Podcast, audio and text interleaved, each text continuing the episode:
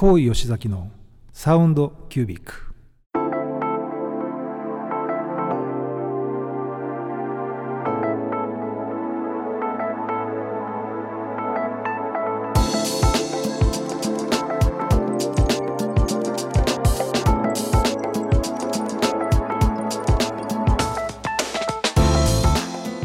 高井吉崎のサウンドキュービック。火曜の夜いかがお過ごしでしょうか？こんばんは。高井吉崎です。アシスタントの川島典子です。この番組はこだわりの音楽と最新の時事経済ネタまで幅広いテーマでお届けする大人サロン番組です。緊急事態宣言も明けました。はい。ですが、えー今日もリモートで収録を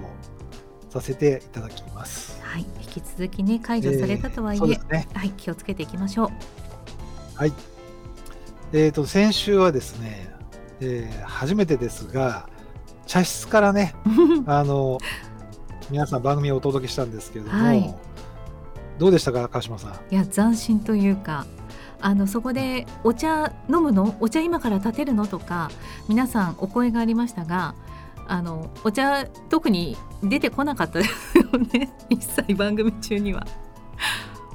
そうですね、はい。ちょっと画像だけねおあのお届けしてたんですけど、はい。まあ、あの収録が終わった後うん、あの場で、えーお茶をいただきましてですね。もう大変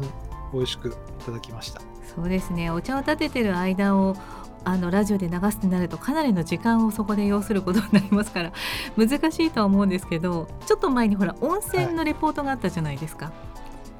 なので、お抹茶をいただくところもレポートされるんではないかという予想をしている方も、あのいらっしゃいましたよ。はい。あの本当いろいろね予想想像していただくのは大変嬉しいんですけども、はい、ちょっと時間の関係もあって、そうですね。あの今回はい。なんですけどやっぱりあの収録の後の一杯っていうのは、うん、ビールじゃなくてはい、お茶だということに気づきまして、あ、そうですか。吉崎さんにそっちが合ってる。うん、まあ両方とも美味しいけどね。正直ですね。あまあでもねあのお茶をいただきながら最後またい。ろいろお話を、ーうん。あの宗栄さんとさせていただいたんですけどはい、実はその茶道っていうのもやっぱりその昔はねうん、戦国の、えー世でもですね茶道っていうのは非常にこう革新的な楽しみだったと。なんで実はロックなんですよっていう話が そこにつながるんですね。ですね。いやなんでそんな話ばっかりでできなかったかなってちょっと思ったんですけど、はい、はいあのまあ、またねぜひ機会があればあの出演いただきたいなと思った。いやいいですよ。が。本当にあのねお待ちをされるそう先生があの選曲する曲がアンナロックっていうのがいいじゃないですか。ですよね、うん。はい楽しみにしています。そのギャップをうん、ね、たの楽しんでいただけたらと思うんですが、はい、はい、さあ、えー、と今日なんですけれども、えー、と先週もですねまた、えー日本の、はい。まあ、偉大なミュージシャンの方が、えー旅立たれたということでニュースがありました。はい、あのドラマーのですね村上ポンタ秀一さんなんですけれども70歳ということで、はい、えーちょっとね、あの皆さんやっぱりすごく、まあ、ショックを受けてらっしゃる方ね多くて。うん、まあ Facebook なんか見ていてもいろんなメッセージが流れてましたがいわゆるあの芸能人っていう方ではなくてそのプロフェッショナルなミュージシャンの方であれだけいろんな方がいろいろメッセージを出されるっていうのはやっぱり偉大な方だなと、うん。また影響力のねあった方だなっていうふうに思うんですけど川島さんははい、知ってました？あそのもちろん選曲あのーうん。CD リリースされた時アーティストの方とコラボされた CD だったかな。あのご紹介したりとかしてました。うん、そうですよね、やっぱりね、もう長きにわたってご活躍されて、はい、あのいろいろ今回調べたんですけども、本当にあの、まあ、20代前半でプロとしてデビューされて、でそこからまあいろんなね、あの素晴らしい音楽家の方と共演をされてきて、えーそうですね、有名な歌手の方だと、五葉真由美さんのね、バックバンドなんかを長くやってらっしゃったりとか、まあ、その後やはりその、まあ、あのアメリカで活動されたりとか、まあ、やはり1980年代から90年代が多分一番ですね幅広い音楽で、えースタジオミュージシャンとしてまたその本当にライブでですね演奏を、えー皆さんにこう見せるという意味でのミュージシャンとして、まあ、大活躍をされたということなんですね。うん。まあ、あのご自分でもポンタボックスっていうはい、まあ、バンドを結成されて活躍されてたんですが実はねちょうどあのその先週まあ夜僕もあの最近あの音楽を聴きながら夜散歩をするのが日課になってるんですけどはい、Spotify でねいろんな曲をこう、えー探していたところ、えー松岡直哉さんね。ラテンジャズのピアニストの大御所で、えーもう亡くなられてるんですがこの松岡直哉さんの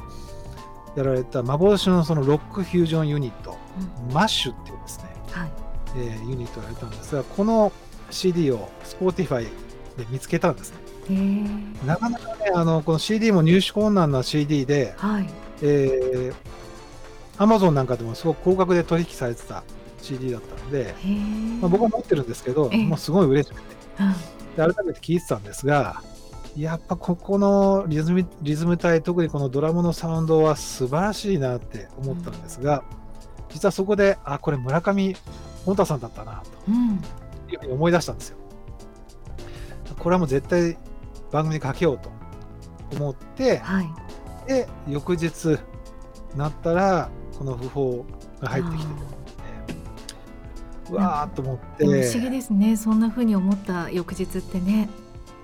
そうなんです。うん、あのそれすぐ Facebook の方にもねはい、あの上げたんですけれどもやっぱりいろんな方が反応されてらっしゃって、うん。まあぜひこのマッシュのですね、はい。えー曲をかけたいと。CD 全部おかけしたいんですけど ちょっと時間の関係もあるので、はい、でもならん悩んだんですが、でまたいろいろね、あの、インターネットでの投稿なんかを見て、やっぱりマニアの方がこのマッシュを取り上げていて、このマッシュの中でも、まあこの曲いいよねみたいな曲でいろんなコメントがあるんですが、結構僕全部見まして、はい、一番この曲が人気があったっていう曲を今回、うわあのおかけしたいと思います。はい、えーぜひね、この曲、4分ぐらいのところにギターソロが入ってるんですけど、このギターソロがむちゃくちゃかっこいいので、ぜひ皆さん、この4分ぐらいのところのギターソロを聴いてください。また、当然ですけども、ドラムサウンドに注目してください。では、お届けします。マッシュで、ラブ。はい、えー聞いていただきました、えーマッシュのラブですけれども、このギターソロはですね、青山徹さんというギタリストなんですが、はい、吉田さんのねバックバンドで長く大活躍された方なんですけど、うめん、ちゃくちゃかっこいいでしょかっこいいですね。またねこのソロが4分までいかないと聴けないっていうのがね すごいずっと待ってないと。と。はい。ず、っと待ってないといけないんですけど、えーっとドラムは村上ポンタ修一さん、はい。でドラムは富あのベースは富倉康夫さんという方でキーボードが清水信之さんというね。うん、前もご紹介したアレンジャーの方で。で、まあ、松岡直哉さんがリーダーのバンドですが、はい、まあ、当時松岡直哉さんは「ミ・アモーレ」うん。知ってるでしょ？中森明菜さん、もうあれを、ねました作曲された方ですけれども、えー素晴らしい、えーアルバムですので皆さんぜひ聴いていただきたいと思います。はい、さあじゃあ次ねまたあの村上ポンタ修一さんの参加された作品ご紹介しますが悩んだんですがやっぱりこの作品かなということでなんとですね、えーサウンドキュービックで多分初めておかけしますねはい、山下達郎さんの曲なんですけども 個人的に嬉しいですけど。はいはいもう、ずーっとね、ずーっとかけてなかったんですけど、初めてなんですが、山下達郎さんの、えー1977年のアルバム、スペーシーからの一曲、お届けします。はいダンサー。はい、聴いていただいておりますが、えー山下達郎さんのダンサー。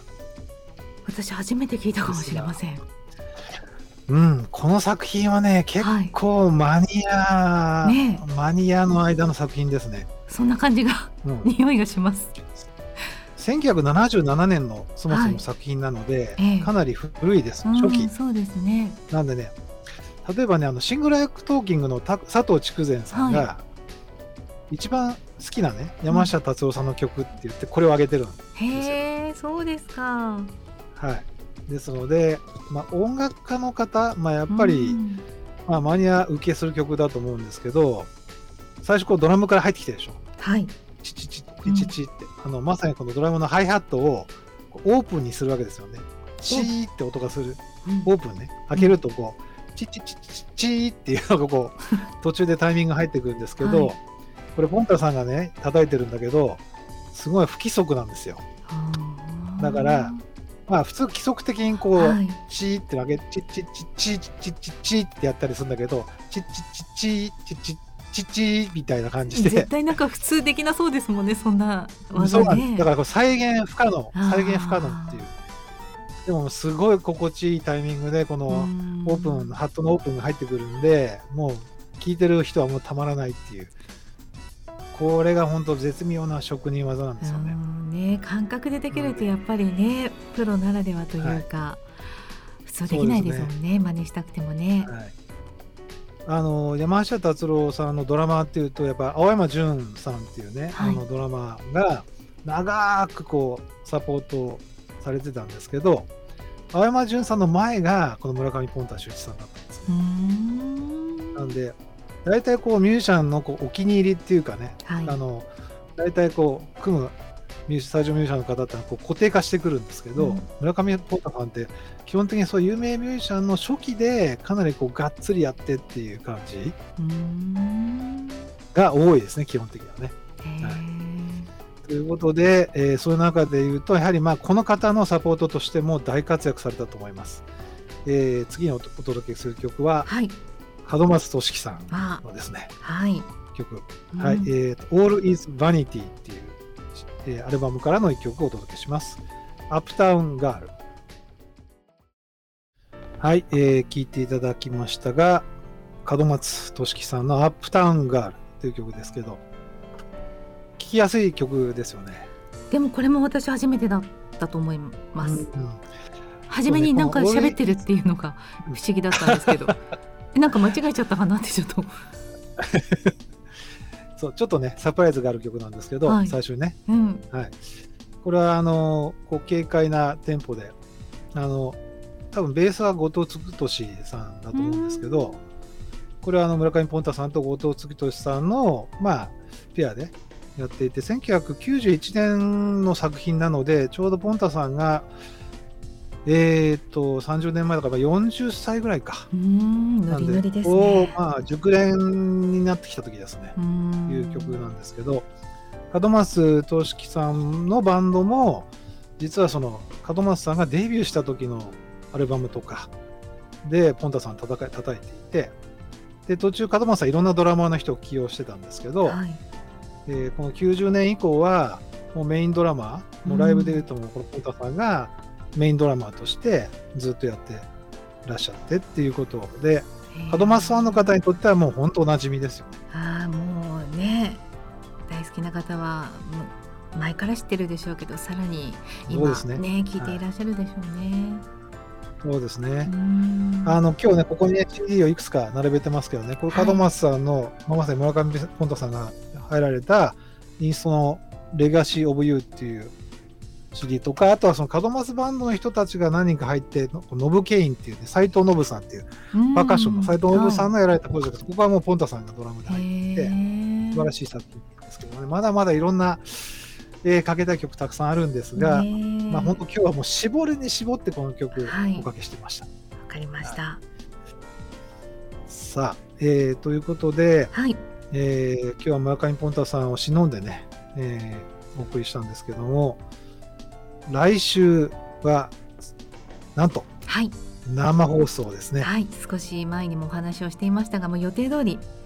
30日決定ではい大丈夫ですかね？そうですね、はいえー予定通りですね、30日火曜日に生放送でお届けしたいと思います。はいそして皆様には Zoom で、えーその生放送に参加いただきたいと思っております。あらかじめあの参加登録をしていただくホームページのですね、はいアドレスを、えーソーシャルメディアで告知しますので、それをご覧いただいて、それで参加登録をしていただいた方に、いただいた方に、ズームのリンクをお送りしますので、うんまあ、それで番組が始まる前に参加していただきたいなと。はい、初の試みですね。そうですね、はい、えー初の試みですので何が起きるか分かりませんけれども 始まらなかったら困りますからね。どうなるのか、ちょっとリハーサルもするんですよね。あのー番組始まる、まあ、15分とか20分ぐらい前にはい。Zoom に開けて、そこで皆さんと多少こうん。うやり取りをさせていただいて、一緒に生放送に入っていただくっていう。はい、わすごい。なんかドキドキしますね。大丈夫かな。川島さんもドキドキドキドキします。はい。あまあねあとゆ崎さんにも久しぶりにお会いできるので楽しみにしています。ね、リアルで、ね、リアルで川島さんとスタジオで会うのは本当に何ヶ月ぶりっていうことなので、はい。僕も楽しみですけども、来週を楽しみに。ねそうですね。はい、ここまでのお相手は川島典子と。あ、そうだ曲紹介。すいません。そうなんです。最後の曲ははいまたこのマッシュのですね、曲、えーまさに See You Again ということで、この曲でお別れしたいと思います。改めましてここまでのお相手は川島典子と。こう吉崎でした。また来週。週。こう吉崎のサウンドキュービック。はい、お疲れ様でした。お疲れ様でした。すいません最後。もう時間のことばっかり見てて、あ、あ、もう言わなきゃいけない時間だと思ったら曲紹介してないのくまちゃんが教えてくれました。いや、よかった。前回と同じことを繰り返してしまうところでした。いやいや、あすいませんの大丈夫ですよ。はい、あの、ね、リスナーの方は皆さん優しいから。はい。ありがとうございます。はい。えー、っと、でも今日はですね、結構あの、時間通りに、そうですね。ねはい。うん、本当あの、オンタイムで全て一応この台本通りに進められましたね。もうそれは吉崎さんがもうこの曲をどれだけ皆さんにちゃんとお届けしたいかっていうのをちゃんとね分数も含めこの部分を、はいあのおかけしたいから切らずにっていうね尺まで考えていただいていたので、そうなんですね。ね、リスナーの方が気づいてらっしゃるかどうかあれですけど、うん。一応僕もあの曲を聴いて、やっぱりその曲の盛り上がりとか、ソロの部分とかね、うん。あと歌の部分とかで、ここを聴いてもらいたいっていうところまで必ずかけるとか、うん。もしくは、例えばそれが後ろの方にあると、曲によってはね、そうね。もう最初に曲かけといて、で、な途中から流して、みたいなね、ことをちょっとお願いしてるんですけど、かなりちょっと自己満足が入っちゃってましたけど、いやでも、まあ、いいですよ。うん、あのさっきもお話しいただきました山下達郎さんって言われてもその王道ではないところマニアックのこう人が喜びそうなところだったりとか一般的な私たちも初めて聞くななんていうふうに思えたりとか。そうね、確かにだから、まあ、普通の、まあね、あの普通の番組っていうか、あの、皆さん普通こうラジオとか聞いてて、まあ耳する、耳にする曲を、だったら別にね、うん。僕のこの番組を聞いていただく、まあ必要はないというか、うん。まあ面白みはあんまりなくて、はい、まあやっぱりね、ちょっと聞いたことないなと。でもなんか聞いて、あ、いい曲だなと思っていただいたりとか、うん。まあ、あとは、知ってる曲でもやっぱりね、あの、まあ、僕のこの拙い解説で、何かしらね、あ、そうなんだ、みたいなことをこう、へへーみたいなことをね、感じていただけると嬉しいなと思うんですけど、ね、きっかけになります川島さんね、例えば、はうん、今日かけた曲でいうと、川島さん、どうどうどうでした？例えば1曲目とかね。そうあのマッシュのあのさっきジャケットをね、あの配信の方用に見せてくださってましたけど、1曲目と4曲目は同じアルバムからなんですか？同じジャケットでしたよね。同じアルバム、うん、同じです。でも、本当にアルバムはあのアルバムは吉崎さんも大好きな一枚なんですね。大好きっとねな。うん、っていうか、ね、1枚しか出てないんですよ。えー、そうなんですか？マッシ1ュ枚だけ出して、で、解散しちゃったの。うんへえ。なんで、まあ、幻の、まあ、その松岡直哉さんっていう、まあ、ジャラテンジャズ、ラテンフュージョンのはい。大御所の人が、まあ、あの、もともとやってる音楽は基本的なそのラテンフュージョンなんで、うラテンフュージョン界ではもう有名な方。はい。で、さっきちょっと川島さんにはちょっと、あの収録前に話しましたけど、松岡直哉さん、もうお亡くなりになってしまったんですが、最後にやってたバンドメンバーは、ドラムが岩瀬タピさんで、はい。キーボードが大坪俊明さん、うん、まさに国分ひろ子スペシャルトリオの、はいはい岩瀬達比さんと大坪さんは国分さんのね旦那様ですからね。ですよね。はい。っていう、ね、方が、まあ、あの松岡直哉さんの最後をね、サポートされていらっしゃったんですけど、はい。えー、とその松岡直哉さんが、まあ、まさにあのラテンの方が挑んだロックフュージョンっていうね、ユユニットっていうことで、まあ、当時はやっぱり、まあ、僕らみたいなバンドをやってた人たち、うんアマチュアミュージシャンからすると、うわ、このメンバーで松岡さんすごいなっていう、うんやるのかって言って、ドラムは誰っつって、え、ポンタさんが叩くのとう、ん。ベース叩いて、うわ、富倉さんなのみたいな。ギターは青山徹さん、うわみたいな。で、どでキーボードが清水信之さんで、で、パーカッションがペッカっていうね、はい。またこのパーカッションも有名な、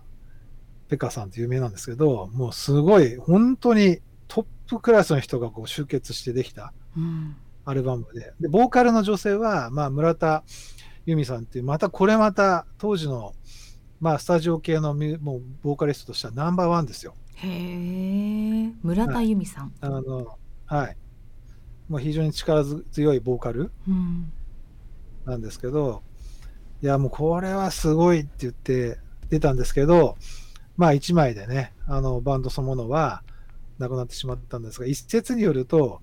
えーライブをやったら音がでかすぎて、それそれで、なんか、それでなんか、なんか文句を言われて解散したみたいな話もあるんですよ。はい。普通なんか小さくてとかならねもっと大きい音が欲しいって言われるのはあれですけど大きすぎたんですか、うん。大音大きいところじゃなきゃダメだったんですかね？ライブハウスにはちょっと。まあまあそういうね、うん、なんかまあそういうエピソードというか、そういう逸話が、こう、まあほ本当か嘘かわからないけど、ううん。んまあそういうバンドですよ。へなのでえこれはぜひ皆さんね、あの本当ちょっとアルバム通じて聴いていただきたいしう、ん。で、しかもね、僕の中で言うと、この村上ポンタさんのドラミングってやっぱり有名な曲で言うと、大体ね、こうミドルテンポの曲が多いのね。なんで、まあいろいろテンポ数で言うと大体100から110ぐらいのテンポの曲が、結構こう、ポンタさんの曲って、なんとなくその辺のリズイメージなんですよ。メトロノームで言うと、そのぐらいのこううん。テンポの曲が一番得意なところっていうか、そういう曲多いなと思うんですけど、最後にかけた See You Again っていう曲は、はい。テンポが速くて、いわゆるそのフュージョンミュージックなんだけど、この軽快なテンポの中で、ポンタさんがどう叩いてるかっていうのは、すごく、僕としてはやっぱり、ポンタさんがこのぐらいのタイム速いテンポでね、うん。こうフュージョンを叩いてるっていうのはすごく新鮮で、やっぱりすごく、なんとかな、印象に残ってるんですよね。いやでもたくさなんんあで、門松る中から、うん。ね、うん、門松組織さんのバンドでもずっと叩いてて、まあそういう曲調もあるんですけど、なんだけど、門松さんの曲ってやっぱりどちらかというとゆったりとしたテンポ、うん。ハイスピードの曲あんまりないじゃないですか。はい。ゆったりとした曲とか、バラードだったりとかっていうことだと思うんですけど、まあそこがね、あの、ちょっと違うポンタさんのドラムが聴けて僕すごく新鮮だなって思ったんですけどね。やっぱりいろいろな顔があるってすごいことですよね。うん、まあやっぱりね、素晴らしいミュージシャンっていうのは、やっぱり本当にいろんな曲を自分のやっぱり解釈でこうんう叩くっていうね。はい。あの、今回僕もいろんなネットでいろんな記事でいろんなそのポンタさんのエピソードをはい。探してたんですけど、一番面白かったのが、はい。あの、ポンタさんのウィキペディアを見ると、うん参加した作品の中に年下の男の子が入ってるんですよ。そうなんですキャンデへえ。うん。で、僕ね、で、年下の男の子を聞いてみたわけ。あらか改めて。うん。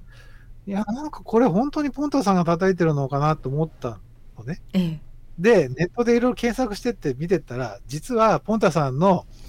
えーがドラムを叩いてたテイクは、ボツになっちゃったの。ええ。すごすぎて？で、そうなんです。あ。まさに、ドラマポンタさんで、ベースは岡澤明さんっていう、またこれまた、日本のスタジオミュージシャンの本当に大御所みたいな人、ベース。あの、プレイヤーズ、ザ・プレイヤーズっていう、やっぱりその、まあ日本の当時のスタジオミュージシャンが集まったあのジャズフュージョンユニットがあるんですけど、そこで岡澤さうんんベースを弾いていて、うん。まあ、これまた素晴らしい人なんですけど、ベース岡澤明、はい。ドラムの村上ポンタ秀一。で、年年下の男の子を収録したんだけど、それを聞いた鍋プロの社長さんが、これはかっこよすぎると。うん。かっこよよすぎるっていうことで、もっと機械的なリズムをやっぱり出してほしいっていうことで、違うミュージシャンの方が叩いたああ、難バーしいですジョンが世にね。出たっていうバランスってね。でもね、面白いなと思って、やっぱりこうんう、うまいだけじゃダメで、はい。まあその時にやっぱりどういう曲をどういう形で出したいかっていうプロデューサーの方の、うんまあやっぱり意向だとか、そのやっぱイメージと合うかどうかっていうのも重要で、今みたいにね、録音技術が発達してないから、本当にドラマの方が、うんドラマーの方が叩いたその音がそのまま出ちゃうわけじゃないですか。はい。書くことができないから、あんまり。うんまあ、その中で本当にこう、どのミュージシャンをにやってもらうかっていうことが、まあ、すごく重要な、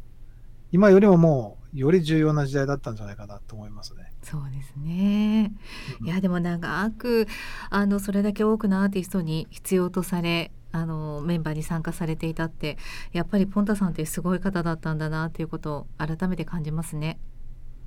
いや、本当すごい方だと思います。うん、本当に。うんね、そういう意味でも本当もっとね、やっぱりこう生でね、はい。このポンタさんのこのドラムを見る機会がね、もっとね、あればよかったなと思うんですけど、ありますか？生で。あもちろんもうもう何回も見てますよ一番印象的だったのはね、あの六本木にピットインっていうライブハウスがはい。昔ありまして、うんで、僕もう本当、高校の頃から足、足しげく通ってたわけですよ。フュージョン少年だったんでう、んまあ本当あの、大人に紛れてですね、入ってって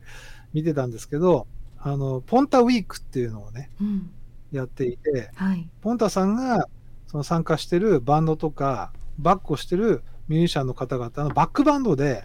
ずっとこう演奏してるウィークっていうので、毎晩毎晩やってたんだ。はい。まあそれであの、当時のその門松バンドのうんメンバーで、えーやりますって言って、行ったわけですよ。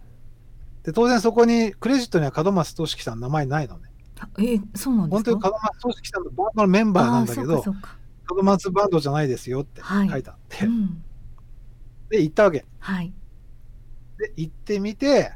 前半の、のまあ、ファーストセットが終わって、うんセカンドセットになったら、あ、門松さん出てきて、すごいサプライズ。そっからもう、すごいサプライズ。そっからもう、門松俊樹さんのインストラメンタルの曲をライブでやって、うんで、最後の1曲だけ、ボーカルで門松さんが歌ったんですよ。うわーたまらないですね。スカイハイっていうね、スカイハイっていう曲で、まあ、最後みんなであの、あの、えー紙飛行機つ作ってこうはい飛ばすっていう、はもうライブでも恒例行事になってるんですけど、それを六本木ピットインのあの狭い空間で、はい。最後の一曲だけ門松さんがボーカル取って歌ったわけ。最後、最後でみんな紙飛行機よしこ飛ばしてるみたい。いた方はラッキーでしたね。いやーもうね、あれはもう、もうし、もう本当に最高の瞬間。ね、いや本当ねライブってその時にいた人としかシェアできない空間じゃないですか。今はねおっしゃったようにそのサプライズであの言わないけれども来た人に何かちょっとワクワクさせたり楽しませたりとかっていう思いがあのそれぞれのミュージシャンの方が思っていらっしゃるから実現することっていうかそうなんです。ねだからライブってたまらないですよね。たまらないですね。あれ多分うん1990、92年とか93年ぐらいじゃないかな。へえああそれは羨ましい。いやーもう大変ね、貴重な経験というか、いまだにやうんっぱり思い出に残ってるライブっていくつかあげあげてって言われたら、はい。まあそのライブはやっぱりあげられますね。ああいいですね。いやもうなんか今すごい話ちょっとそれちゃいますけどそれを聞いた時に、国分弘子さんの還暦のバースデーパーティーの時に、岩崎宏美さん、岡本真代さんがサプライズでうん。出て歌ってくださった、あそうなんですよ。あ。びっくりしました。岩崎宏美さんですよ。あのもちろん出るなんていうことはなく。だって岩崎宏美さんとかだって生で聞く機会なんてないでしょ。コンサートにね行けばあれですけど、ね。まさかそんなボーカルが入るとも思わず、で大坪さんもいらっしゃったんですよもちろん。もちろんっていうこともないですけど、うん。普段はいらっしゃらないのにあの多分還暦だからあのうん。ピン赤になったピアニカ赤に色をつけたピアニカを持って スタジオに入って、あスタジオじゃないや会場に入ってきたっていう、うんその時はもう沸きましたよ皆さん。まあそうでしょう。うんねねライブ行きたいですね。いいいですよねライブ行ライブきたい。ね行きたいね。はいあと吉崎さんのライブをね楽しみにされてるあのリスナーさんもいらっしゃいましたよ先週の YouTube だったかな、うんあのライブができるようになったら行きますっていう、あの書き込みいただいたりあしてました。嬉しいですね。うんはい。まあ、全然あのね、あの本当今、ね、名前の上がったミュージシャンの方とはもう全然レベルは違いますが、いやいや楽しいですよまあ頑張ってますって言ったらい練習してますか？まあでもぜひね、練習ね、個人練習はね、そこそこしてますけど、バンドになる練習はしばらくしてなくてまあね、そうですね。まあそろそろ再開。一時マスクしてなんかやってましたよね。このマスクの穴開けてなんか。そうそうそうそうそうそうそう やってましたけどね。うんはいじゃあ、まあそろそろそう、再開できる日がね。うん、はい。楽しみにしてます。まあでも来週はそういう意味では僕らもね、やっぱりそのサプライズ、サプライズがあるかどうかはちょっと別ですが、えっ、と、そう、サプライズニュースがあるかもしれないですね、来週のね、生放送ね。お、このサウンドキュービックがね、についての、まあ、なんですが、えっ、と、生放送でお届けいたします。そしてはい皆さんには、まあ、ズームで参加いただくということを予定してますので、まあ、はい。ぜひね、えー当日はまあ7時半ぐらいからもう待機していただいて、ズームに入っていただくと、まあ、川島さんとね、僕がまあそのズーム上で直接お話をしたりとか、はい。そういうことができればと思いますし、番組の間はミュートにしていただいて、はい、で番組終わってアフタートークになったらまたそこでね、あの、まあ、あのズーム上でね、皆さんとアフタートークの時間ね、いろいろこう、やり取りができればなと思います。はい、もちろんね、あの画面に出られない方は、それはもう画面オフで結構です。はいで、声だけで結構ですし、まあ、誰かサプライズでそこに入ってきてくれたら嬉しいなと思ってるんですけど、はい、まあ、それもちょっとね、これからいろいろ仕掛けられるかどうかっていうところですが、まあ、ぜひ皆さん、楽しみにね、していただきたいと思いますが。はい。じゃあ来週を楽しみにそろそろお時間が来てしまいましたので、はい。はい、では、じゃあ、また、はいえー来週、よろしくお願いしますこの時。間でお会いできればと思います。はい、では、どうもありがとうございありました。がとうございました。じゃあ来ど週お会いできるのを楽しみにしています。お願いします。はい、えー皆さんありがとうございました。えっ、と、来週は生放送、えーしかも、えー、ズームを使って、えーネットでの公開生放送ということでお届けしますので、ぜひですね、えーご参加もいただきたいですし、番組の方もご覧いただきたいと思います。では、えーまた来週。